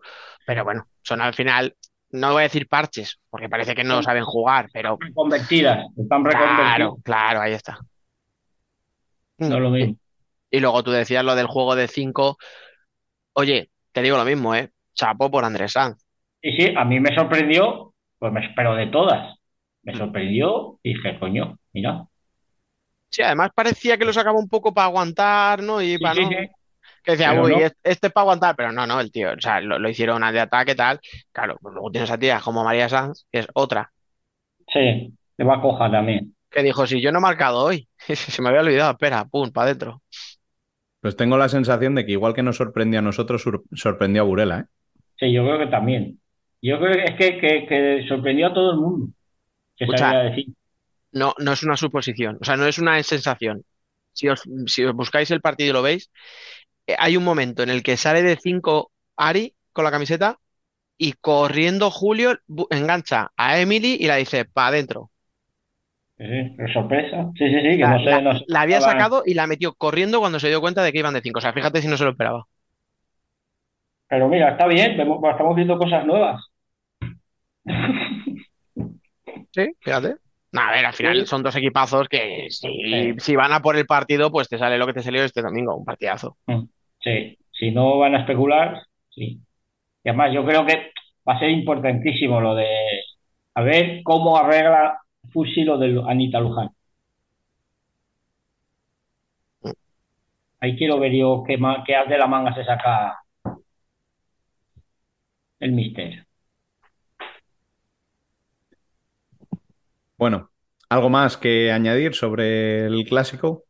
No, Yo creo que hemos tocado un poco todos los palos y tenemos que seguir hablando en clave nacional porque hay tres resultados en concreto que sí que me gustaría eh, analizar contigo, Fran. venga. Y los tres son empates, además. Me voy Ya. entonces. El primero, Vamos una idea. el primero de ellos, el de Telde contra Urense. Partido que viviste en directo. Hemos sumado un puntito. ¿Y qué nos puedes contar, aparte de que habéis sumado un puntito? Que eso se supone Pues- viendo el resultado. La verdad es que Orense, bueno, estuve hablando con Mondo al principio y salieron a las 3 de la mañana para venir a jugar ahí. O sea, hicieron el viaje en el mismo momento. Es Y que claro, dice, fíjate el calentamiento, en el calentamiento estaban ya muertas. O sea, pero muertas. Es que cuando luego decimos lo de que jugar fuera de casa, a los Melilla, a, a Telde y tal, es que es eso, o sea, no es el ambiente, es la paliza que te pegas. Es la paliza. Dice, hemos salido a las 3 de la mañana. Dice, y dos chicas se han levantado dos horas antes, porque no viven en Orense. O sea, digo, o sea, una, una odisea el viaje. Y el partido, la verdad es que me sorprendió Telde para bien y Orense, después de haber estado hablando con Mondo, pues claro, el balón lo tenía Orense, sorprende, claro. Claro. el balón lo tenía Orense, pero no, no, no creaba ocasiones. Porque encima lo bueno que tiene Telde es que este año defiende y muy bien. Entonces el partido era un, continuo pelotazos contra Marta. Pom, pom, pom, pom. Y, cuando, y cada una contra que cogía intentaba salir y una contra que cogimos en la primera parte, gol. Y así hasta que quedaban cuatro minutos. Cuando quedaban cuatro minutos, la locura. fue la locura. Salió de Cincorense, le dio la vuelta, pudo marcar este del empate, pudo marcar el tercero Orense y al final Anita Ontiveros en una jugada individual, 2-2. Y a, y a raíz del 2-2, Orense sacó el portero, pero portero jugador, pero ya, ya no era para intentar meter gol. Que se acabe el partido y Ah. fuera. Te das cuenta que no hay Anita mala, ¿eh? No, no. A ver, eh, eh, lo- ya lo dije, lo he dicho ya otras semanas, Sí, es la mejor jugadora del equipo. Y se nota muchísimo cuando ya está en el campo. De hecho, hace la jugada del 0-1, del 1-0 y hace la jugada del 2-2, que lo mete ella, pero en la jugada del 1-0 ella hace la jugada y la pone al segundo palo. Yo creo que al final ninguno de los dos se quedó contento con el empate. Es que yo creo que no le vale a ninguno. No, no le vale ninguno. Yo lo comenté ahí en la... Telde, al final, vale que estás en casa, pero un puntito contra un equipo como Orense, que en teoría no está en tu liga, yo no lo doy por malo, ¿eh? Sí, ahí lo daban, porque encima después de ver el 6-6 de Rayo contra Sala, dices, joder, si me salgo una para salir de aquí. Te lo pongo yo de, es que te lo pongo yo del otro lado. Ya, Tenías un sí. enfrentamiento directo donde una de las dos se te podía escapar y, Y y no lo has salvado. ninguna. Sí, sí. Depende- es que ves, todo, todo puede ser bueno o malo, según te quieras. Sí, según cómo te pongas. Pero al final, porque Mondo, disgustada, pues el, el empate, el partido, el viaje. Y Cristina con que, joder, podríamos haber ganado si no nos hubiéramos hecho. Porque entró, al Telde le entró el canguelo. Cuando iba 2-1 ganando, hostia, ¿vamos para arriba o nos quedamos atrás? Pues nos quedamos, vamos, nos quedamos, vamos. No sabían qué hacer. E- Esta parte del canguelo, cópiala, ¿sabes? Como si estuvieras aquí en- en- copiando un texto, cópiala, que la voy a pegar ahora más adelante.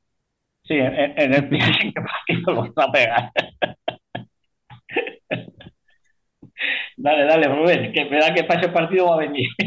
Sí, pero- Bueno, lo habéis, le habéis mencionado vosotros el segundo partido del que quería hablar, que es ese 6 a 6 entre Rayo Majadahonda y Sala Zaragoza. Pues control Vale. V, ¿ves?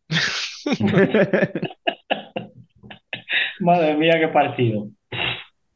Qué miedo, de verdad. Además, sabes sé que son dos equipos, tío, que defienden muy mal. Sí, eh, es, mira, yo voy a empezar por ahí. Y es que, te dejo, Fran, solo voy a decir esta frase. Defienden muy mal, pero porque a veces se complican sacando el balón y tienen una cantidad de pérdidas en su propia, o sea, no, no en su propio campo, no, no, en su propia área, Mm. es terrible.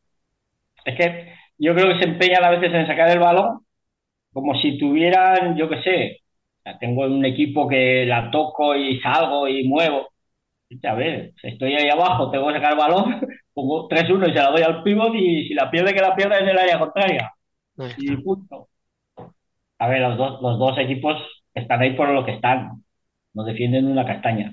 6-6, no defienden una castaña. Pero a lo Sí. mismo. Porque yo, yo creo que el resultado podría haber sido más abultado. Pues para que os hagáis a la idea, son 5,6 y 5,5 goles por partido cada equipo. Fíjate. Hombre, que tienen goleadas de do- 11, 12 goles en contra. Pero claro, es que luego. Es que, es que con Elche, por eso, o sea, es que las sensaciones que dan esos tres equipos son terribles. Pero por eso, porque atrás son. uf, madre mía. Pero es que, claro, si tienes un equipo que defiende. No voy a decir a lo mejor que defienda mal, ya es lo que digo, sino que tiene muchos problemas para sacar el balón, como le pasa, por ejemplo, al Rayo o al Sala.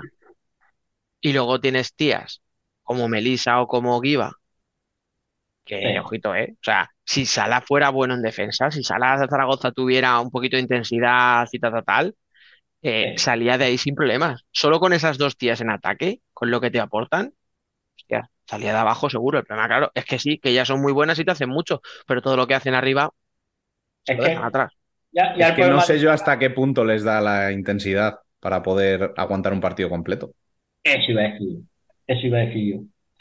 Y aparte, el, uno de los problemas que tiene Zaragoza es que a María, la chavalilla que se salió la final de temporada pasada, que tiene 16 o 17 años, está jugando de cierre y es pivo. Pues por otra, otra plantilla descompensada. Eh, o sea, La diferencia es que cuando Burela tiene la plantilla descompensada, pones a Peque en el cierre y es Peque, Claro, exacto. ¿sabes? Pero cuando eres a la Zaragoza y tienes la plantilla descompensada, pues tienes que meter a una niña de 16 años que está fuera de su sitio. Pues Sí. Y que lleva una, un nada, cuatro días en primera división. Y Rayo, pues ha empezado. Bueno, ya estuvimos hablando aquí con, con la portera. Ya no es el calendario, ahora y es que ya, ya han dejado de jugar con los grandes, ahora están jugando con los suyos. Y la cosa no mejora mucho. No, partido, yo, yo no quiero perder. ¿Tú quieres perder? Pues venga, eh, eh, espera, que te meto gol. Ay, yo te meto otro. Eh, yo te meto, yo te meto otro. Venga. Escucha, pero volvemos a lo que decíamos la semana pasada. Mm, Rayo, el empate es una putada, hablando claro, porque podías haber abierto hueco, pero te mantiene pero- fuera. Sí, sí, que sigue fuera. Sí, sí, sí. El problema es para la sala. O sea, rascando, rascando, vas a un puntito, una derrota, un puntito, una victoria, vale, como sea, mientras estés fuera del cae. descenso, Y, y sigue sin caer ahí abajo. Es que Claro. que probablemente sea insuficiente este ritmo de puntuación. Pero claro, es que por abajo tampoco te dan señales de que saquen muchos más puntos. No, o sea, es que ahí, ahí es, es lo que hablábamos en la grada del otro día. Eh, decían, Buah, el empate, bueno, dentro de lo malo digo ya, pero es que si mira los que están encima, porque decían, no, a la Marele, digo, olvidaos de la Marele. o sea, a la Marele no le veo yo ahí abajo. Yo creo que va a haber un corte, tal y como está la clasificación, entre Marín y Amarele. Lo que pasa que uno por arriba, digamos, y otro por abajo, los dos Sí. se van a quedar fuera de. Pues eso, Amarele se va a ir de las de, las- de abajo y yo creo que Marín se va a descolgar de las de arriba.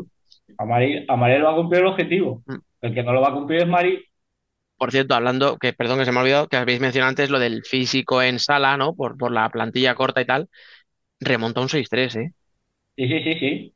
O sea, ver, para sí, que sí. entendamos la tragedia Podría haber sido. en Ya, Rayo, que, que- que con un 6-3 a un equipo que estamos diciendo que físicamente no llega bien a los finales, Es que tiene, arriba tiene mucha, tiene mucha pólvora. El- el- yo, sé, yo el partido que jugaron aquí contra Telde hace dos semanas, se lo decía al que está de ayudante ahí con, con Chumuñón, mira, dejadnos a la brasileña esta pequeñita. Dejamos los dos o tres partidos y luego la devolvemos. no, no, yo te digo que esa jugadora la, la pones en un equipo de media tabla y te acaba, vamos, de, no te digo de pichichi, pero cuidado, ¿eh? Sí. O sea, es muy buena, pero Bueno, hecho, de hecho ya está arriba en un equipo como Sala, o sea, imagínate en un equipo puntero. Pues nada, que apunten para el año que viene. Eso, directores deportivos. sí, lo, lo que hay que saber es qué contrato le, ha hecho Chumuñón. Eso es lo que no se va a saber nunca. Esos son misterios Sin resolver. resolver. Y antes de que nos denuncien, eh, vamos a pasar al tercero de los partidos que, que tenía aquí apuntado, que es el tercer empate de la jornada entre Viases Amarelle y Melilla. Que Yo estábamos que me- comentando Sí. que Amarelle quizá iba a sufrir, pero de momento le ha sacado un empate a Melilla, que tampoco es un equipo de su liga. No. Es que además, Amarele, yo creo que Melilla pecó de exceso de confianza. Escucha, mm, yo no sé si fue exceso de confianza o otro que se había pegado un viaje de puta madre, Y también, sí, sí, sí, que también. está con muchas bajas Muchas. Eh. y, con un equipo de abajo tengas la tentación, no, no, no, no conscientemente de relajarte, sino de decir, baja un poquito el pistón. 2-0 ganando. Que no vamos a llegamos. aflojar. Sí, vamos a aflojar, pero claro, Amarele se está jugando el cuscús. Claro, es que, a ver, Amarele, lo único problema que está teniendo es en casa, porque fuera de casa está sacando otros- todos los puntos, casi todos los ha sacado fuera de casa. Porque en casa creo que no ha ganado ningún partido todavía. ¿Sabes? Claro, y le empatas a Amarele, ahí va a Melilla, 2-2. Y lo que hablamos hace una semana de Vía. Sí, sí, ¿eh? O sea, igual que yo me acuerdo que es lo que decíamos, que igual que cuando se fue Emily no la veíamos, ahora sí, Sí. ahora sí ha cogido el, el testigo este que tenía que coger. Y de momento Sí, está respondiendo muy bien. Luis. Ha cogido el testigo de Ana Luisa y está. A ver, la diferencia es que el año que se va Emily, se va la referencia absoluta del equipo Sí, y con Ana Luisa sigue quedando más niña. sí. Que no es moco de pavo, ¿eh? No. No, no, pero por, por cómo jugaban, Emily sí que eh, se encargaba a lo mejor de fijar al cierre rival y podía encontrar su espacio y tal, que es lo mismo que le pasa con Ana Luisa, Mm, que es sí. una jugadora que podía fijar al cierre, tal, tal, tal, y a Mandiña no es eso, Mandiña es otra cosa, o sea, Mandiña No, es pero- una organizadora. Pero el principio de la temporada pasada, el problema que tuvo Vía fue que se encontró como única referencia del equipo. Sí, sí. Entonces, en el momento en el que se la echaban dos encima, Adiós. no encontraban cómo sacar el balón. Mm, Ahora, a la que van dos, es a Mandiña. Sí, y, y esa la saca. Es la diferencia. que esa la saca. Eh, Fíjate que hay gente que, que comenta de aquí por la isla, ah, Mandiña no está sobresaliendo, no está digo. El problema es que esperéis que Amandilla meta 40 goles. Amandilla no ha vendido nunca 40 goles. Amigo.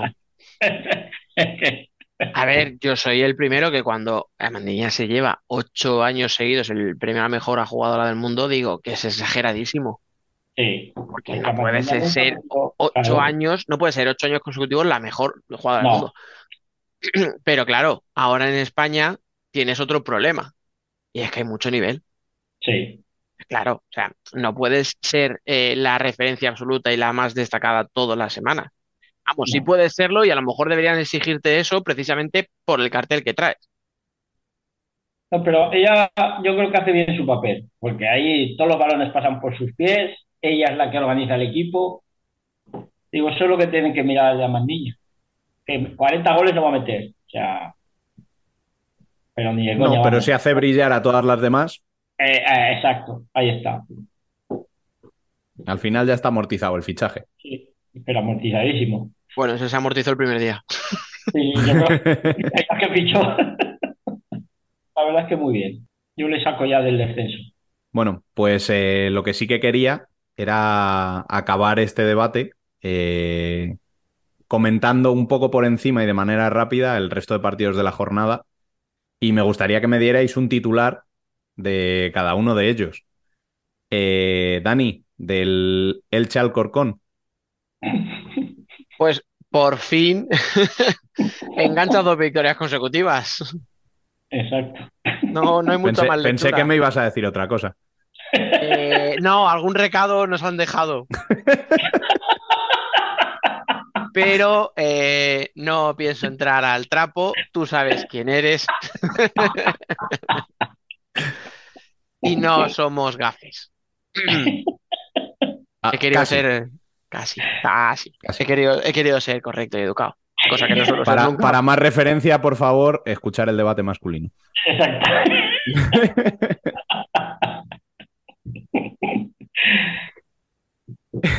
Fran.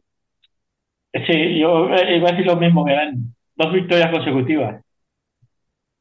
Vale. Del Móstoles Marín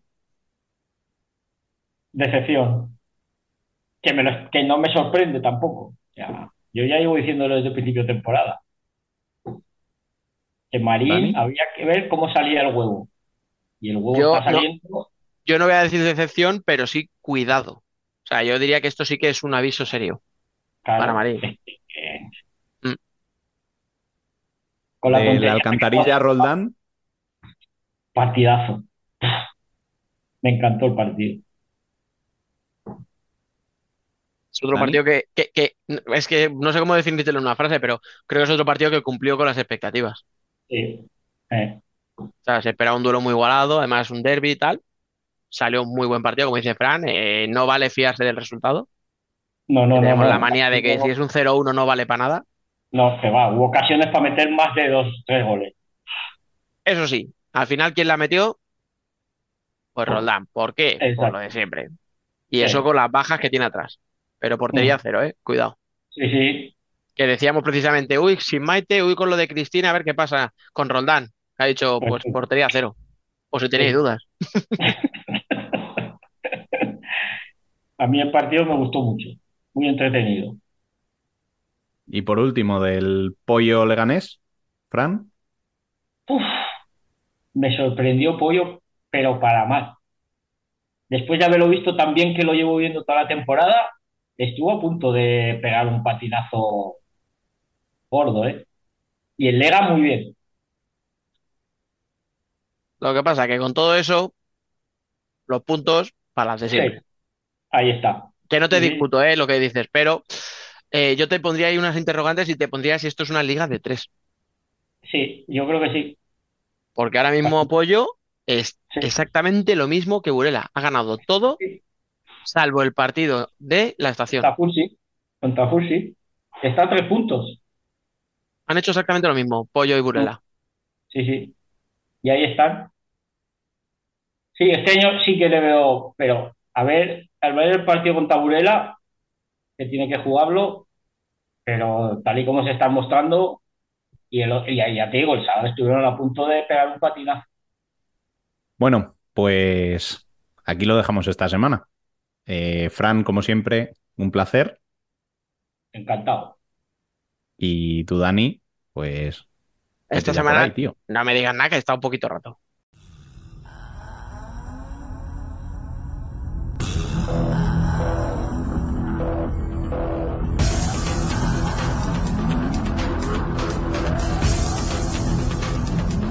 Worldwide Futsal.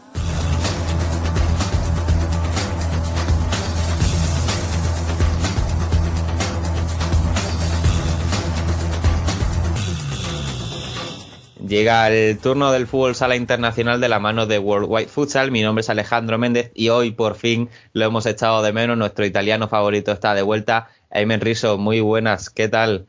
Muy buenas, muy buenas a todos. Es un placer volver. Hoy tenemos programa única y exclusivamente dedicado a la UEFA Futsal Champions League, que es lo más destacado que ha pasado en esta última semana. Así que, sin más dilación, vamos a meternos de lleno en la máxima competición europea de clubes para repasar grupo por grupo y conocer a los cuatro equipos clasificados a la Final Four. Empezando por el grupo A en el que Sporting se ha impuesto a Huracán, Feldieboli y Loznica Grad. Sporting, uno de los equipos junto con, con, Palma, en este caso en el grupo B, pero Sporting en el grupo A, eh, claro vencedor, tres victorias para colocarse líder con nueve puntos y se lleva este grupo A con facilidad, Emen. Sí, lo esperado. Eh, Sporting eh, tenía que ganar este grupo.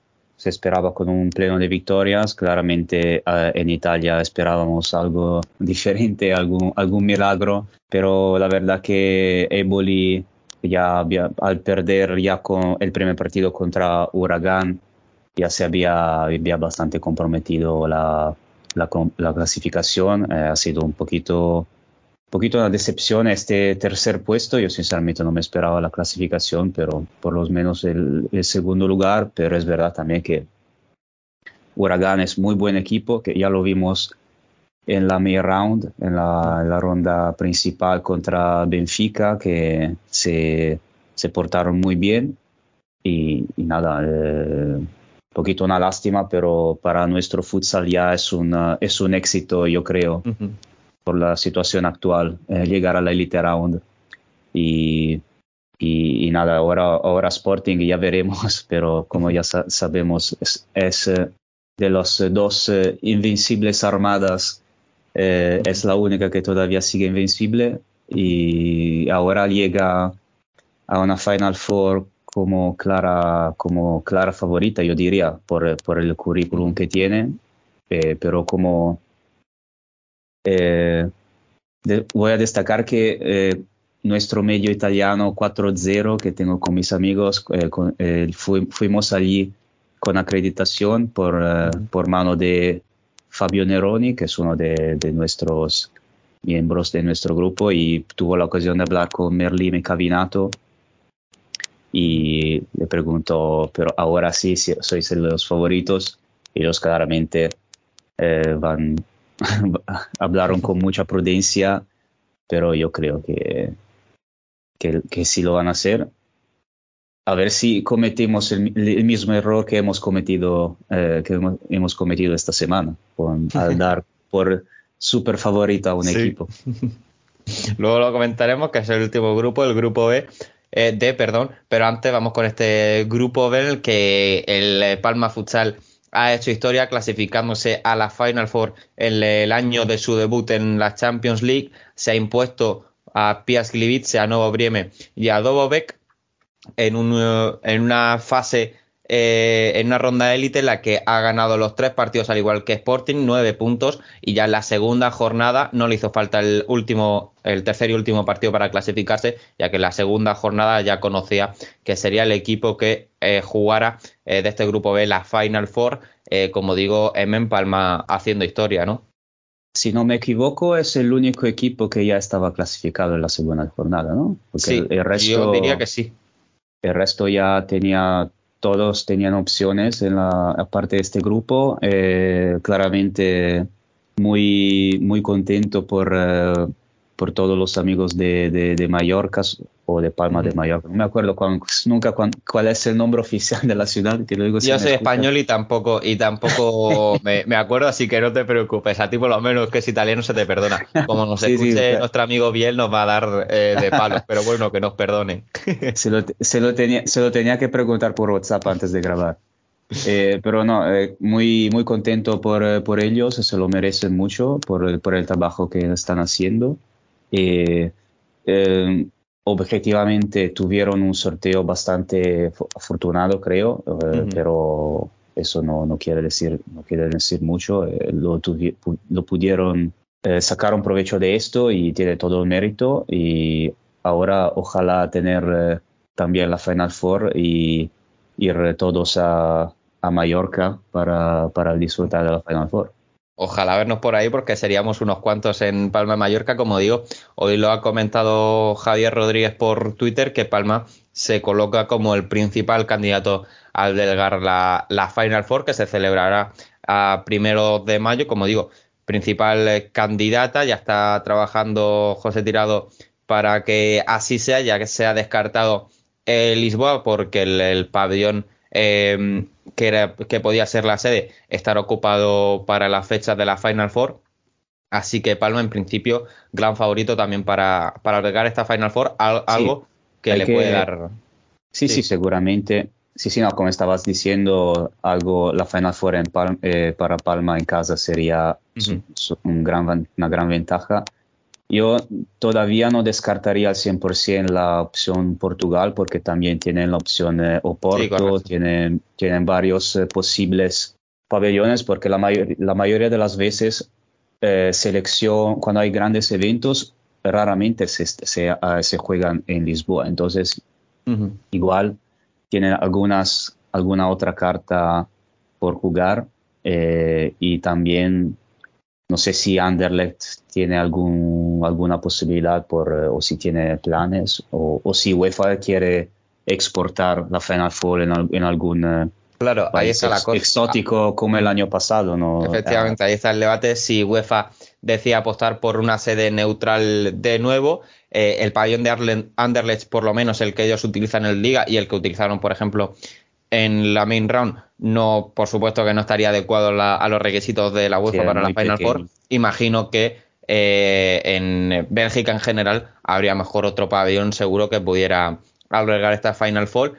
Eh, veremos cómo acaba solucionándose este tema. Esperemos que dé la sede eh, con más tiempo de antelación que se está llevando la federación para anunciar la, la sede de la Copa de España aquí en, en, nuestro país, que eso ya, ya, está, ya se están demorando, esperemos que la UEFA eh, no tarde. Casi, casi lo dicen el día antes prácticamente. Sí, no, desde luego que entre la Copa de España que le quedan dos meses y la Supercopa que le queda uno y aún no tenemos noticias. Eh, en fin, esperemos que, aunque tarde, sí, esperemos que no, pero que, que, sea Palma y seguro que nos reuniremos por ahí eh, unos cuantos amigos del, del Fútbol Sala a disfrutar.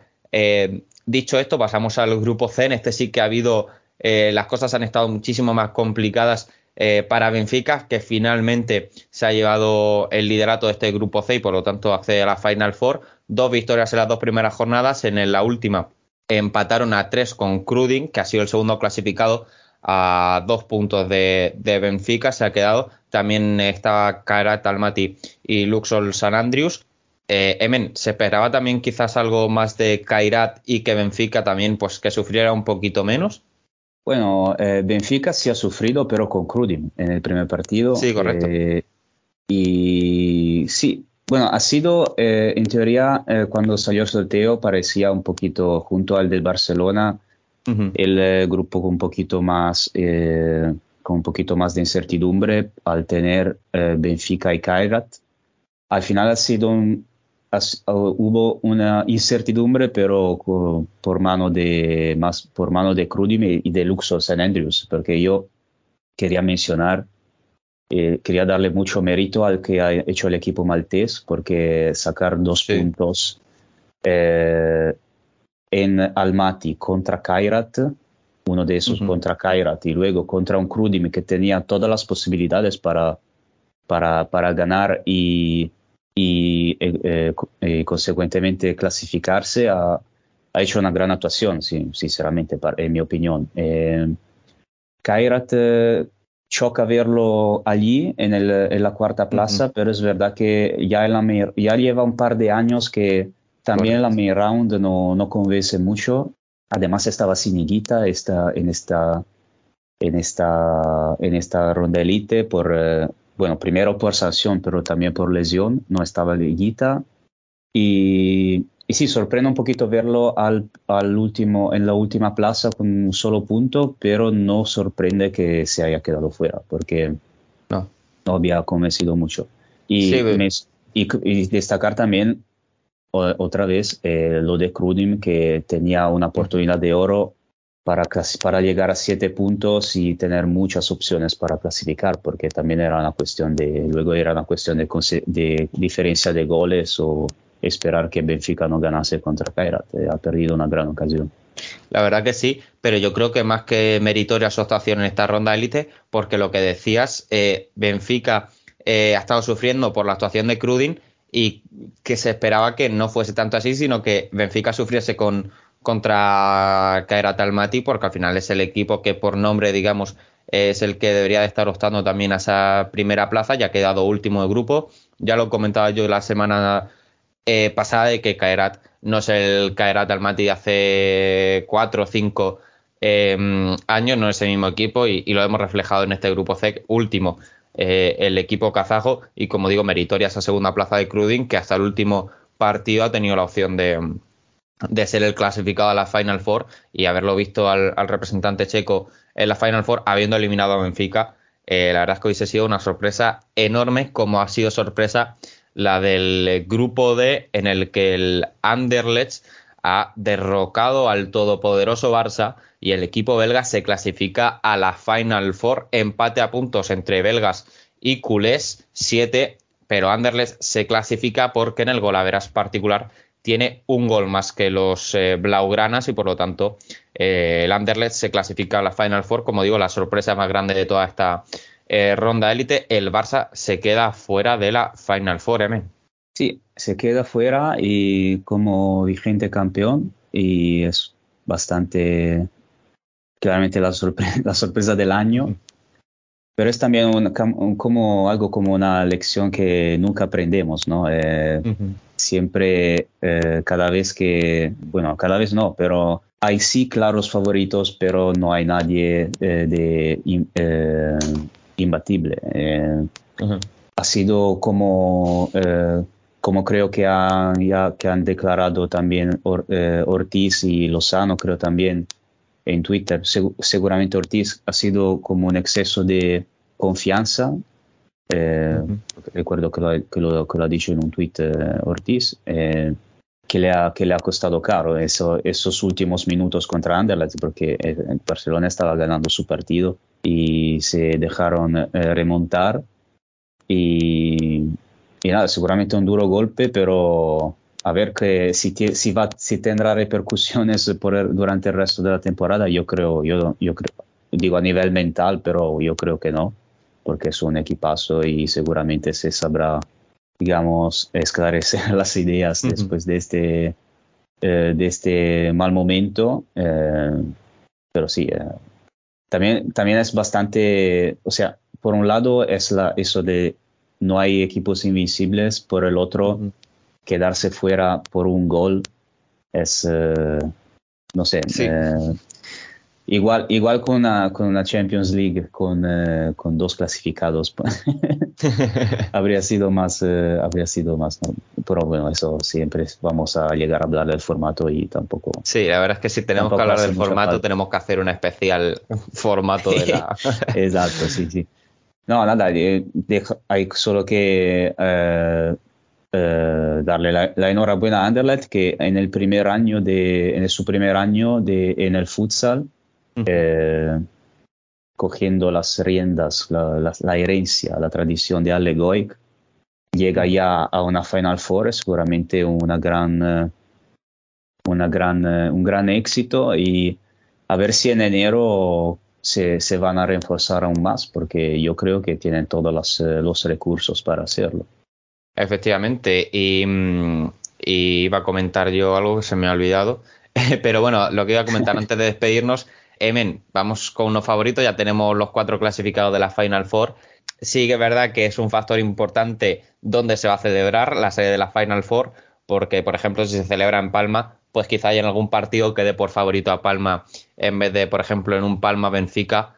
Si se celebra en Palma, doy por favorito a Palma. Si se, si se celebra en Portugal, quizá doy favorito a, Benfica. Eh, yo creo que principalmente el, favorito es, Sporting de Portugal. Eh, luego en un segundo escalón estarían Palma y, mm, y Benfica. Y en un último ahí escalafón podría estar Anderlecht, ya se lo que iba a comentar antes, eh, que decía que el presidente de, de, Anderlecht ya dijo en una entrevista a, Futsal Focus que su objetivo esta temporada era estar entre los cuatro mejores eh, de Europa y lo han conseguido. Y vaya, eh, que sí lo han conseguido eliminando al Barça, así que eso era lo que, era, lo que quería puntuar. Comentaba eso, Sporting claro favorito, por detrás pueden estar Palma y, Benfica y un poquito más alejado de, de la gloria eh, Anderlecht, eh, ¿tú cómo lo ves, eh, Emen?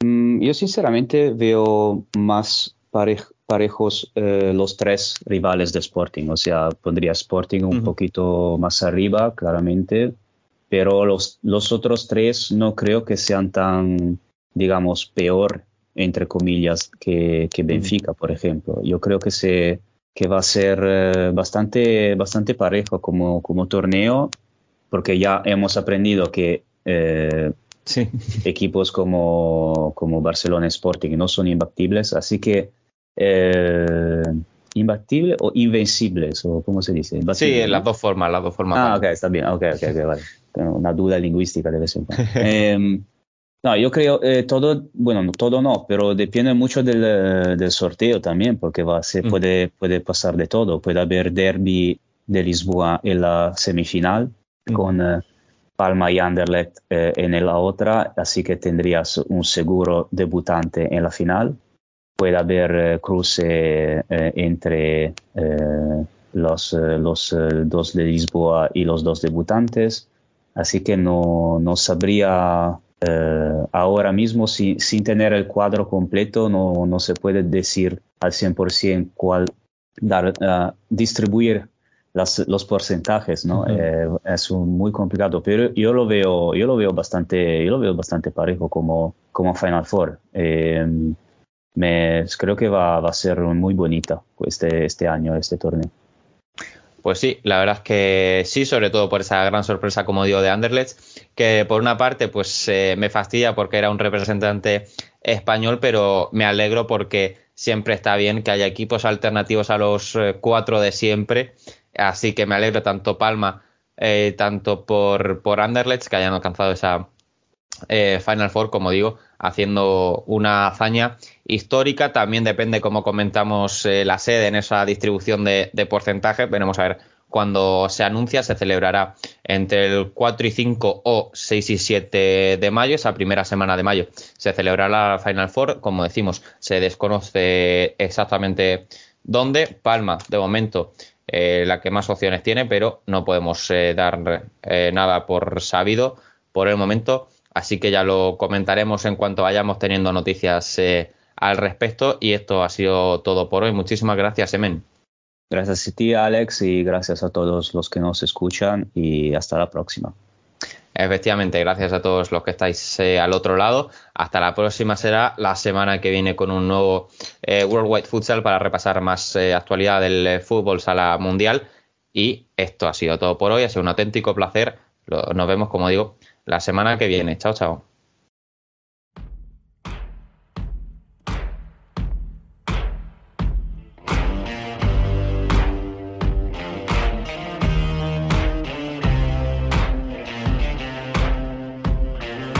La columna.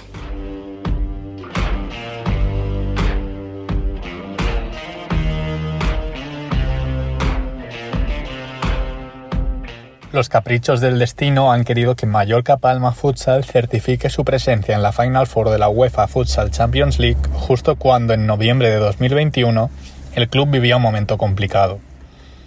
O eso decían algunos altavoces. La entidad balear iniciaba su primera temporada sin Miguel Jaume con un cambio en la política a la hora de confeccionar la plantilla. Pero un irregular inicio de la temporada, tres victorias, dos empates y tres derrotas, además de la eliminación de Copa del Rey ante Colo Colo Zaragoza, equipo de segunda división al que ETB Calvía había vencido en la jornada anterior, encendían todas las alarmas. Tal y como recordaba Antonio Vadillo en la rueda de prensa del pasado viernes, en Europa se nos respeta mucho más que en España. Yo creo que no nos habíamos ganado el respeto por la burbuja mediática de las redes sociales. Hoy en día cualquiera desde el sofá de su casa quiere pinchar el globo de Mallorca Palma Futsal. Y todo es mentira. Nos quieren quitar valor a todo lo que realizamos. Y en noviembre de 2021 no tardaron en aparecer descréditos y burlas. Un club con un mínimo de exigencia no se permitiría estos registros, decían algunos. Tirado nunca tirará a su entrenador y la amistad nunca se debe mezclar en los negocios, decían otros. O simples comentarios irónicos pidiendo la renovación del técnico jerezano. Lo sorprendente del año pasado es que incluso los medios locales se atrevieron a cuestionar la capacidad de Antonio Vadillo. Finalmente, José Tirado zanjaría todas las dudas en una entrevista en la cadena Cope. Cuando algo no funciona tienes que buscar soluciones. No estamos dando el nivel y todos tenemos que hacer autocrítica. Estamos contentos con la plantilla que hemos confeccionado. En pretemporada y en la primera jornada vimos de lo que somos capaces. Desde entonces hemos ido a menos, pero tenemos que pelear por el tercer y cuarto puesto. Aceptamos todas las críticas, pero creemos en este proyecto y no reaccionamos sobre la marcha. En enero, y una vez clasificados para la Copa de España, el equipo pierde a dos jugadores importantes como Raúl Campos y Vilela. En febrero, el club palmesano viajaba a Jerez para disputar la Supercopa de España. En semifinales derrotaría el Pozo. Y se citaría en la final con el Barça de Jesús Velasco. El partido se decidió en los penaltis a favor de los azulgranas. El técnico andaluz se mostraba fastidiado por rozar de nuevo un título, como ya lo hizo en 2015 cuando era el capitán de Palma. No es la primera vez. Hoy teníamos la opción de ganar nuestro primer título y doblegar a equipos como el Pozo y Barça, pero tenemos que seguir en esta línea. Seguimos mejorando. Todavía tenemos crecimiento. Estamos en el camino correcto. Un mes más tarde, Palma Futsal viajaba a Jaén para disputar la Copa de España, de nuevo ante Movistar Inter, como en las tres temporadas anteriores, de nuevo cayendo el primer día en cuartos de final, como en las tres temporadas anteriores. La Supercopa de Jerez quedaba como lo atípico y el fracaso volvía a marcar el relato del club mallorquín. Daba igual que finalizara la temporada regular como tercer clasificado, empatado a puntos como Movistar Inter que fue segundo. En el primer partido de cuartos de final de playoff, los mallorquines se enfrentarían a Rivera Navarra y cayeron en el Ciudad de Tudela por un contundente 6 a 2. De nuevo volvían las proclamas que pedían la dimisión de Antonio Vadillo. De nuevo las etiquetas de fracaso. Sin embargo, Somos vivió la magia de una remontada épica y Palma Futsal avanzó a semifinales gracias a un trabajado juego de 5. La historia se repetiría en semifinales. El equipo verde pistacho perdía 2 a 0 en el Olivo Arena. Un gran Carlitos castigaba dos errores defensivos y sentenciaba la ida de semifinales. Somos volvería a vivir una noche mágica de remontada que aupaba a los Baleares a disputar la final de liga la segunda final de la temporada, además de la participación en la Futsal Champions League de la presente temporada. Hoy, seis meses después, Mallorca Palma Futsal se convierte en el único representante español en participar en la Final Four de la UEFA Futsal Champions League. Lo hacen en su debut en la competición y alcanzando la final a cuatro sin conocer la derrota. Hoy nadie duda que Palma está en el camino correcto. Se reconozca públicamente o no, las decisiones que se han ido tomando son las correctas. No hay mejor proyecto que el continuista, que asiente las bases y que no dude del liderazgo de sus cabezas. Tras una semana muy intensa, en la que los debates ocuparon todo nuestro tiempo al punto de no tener espacio para los invitados o las entrevistas y con motivo de la doble festividad de la próxima semana, en Futsal Corner nos tomaremos un pequeño descanso, pero no muy largo, Volveremos en dos semanas el próximo martes 13 de diciembre. Recordad que podéis seguirnos en nuestras redes sociales para estar al tanto de cuanto sucede en el mundo del fútbol sala, visitar nuestro canal de YouTube y nuestra página web y conversar en el chat de Telegram donde os aseguramos que no os aburriréis. Volveremos en dos semanas. Esperamos, si nos escucháis desde España, que tengáis un agradable puente lleno de futsal y descanso. Hasta entonces, y como siempre, sed felices.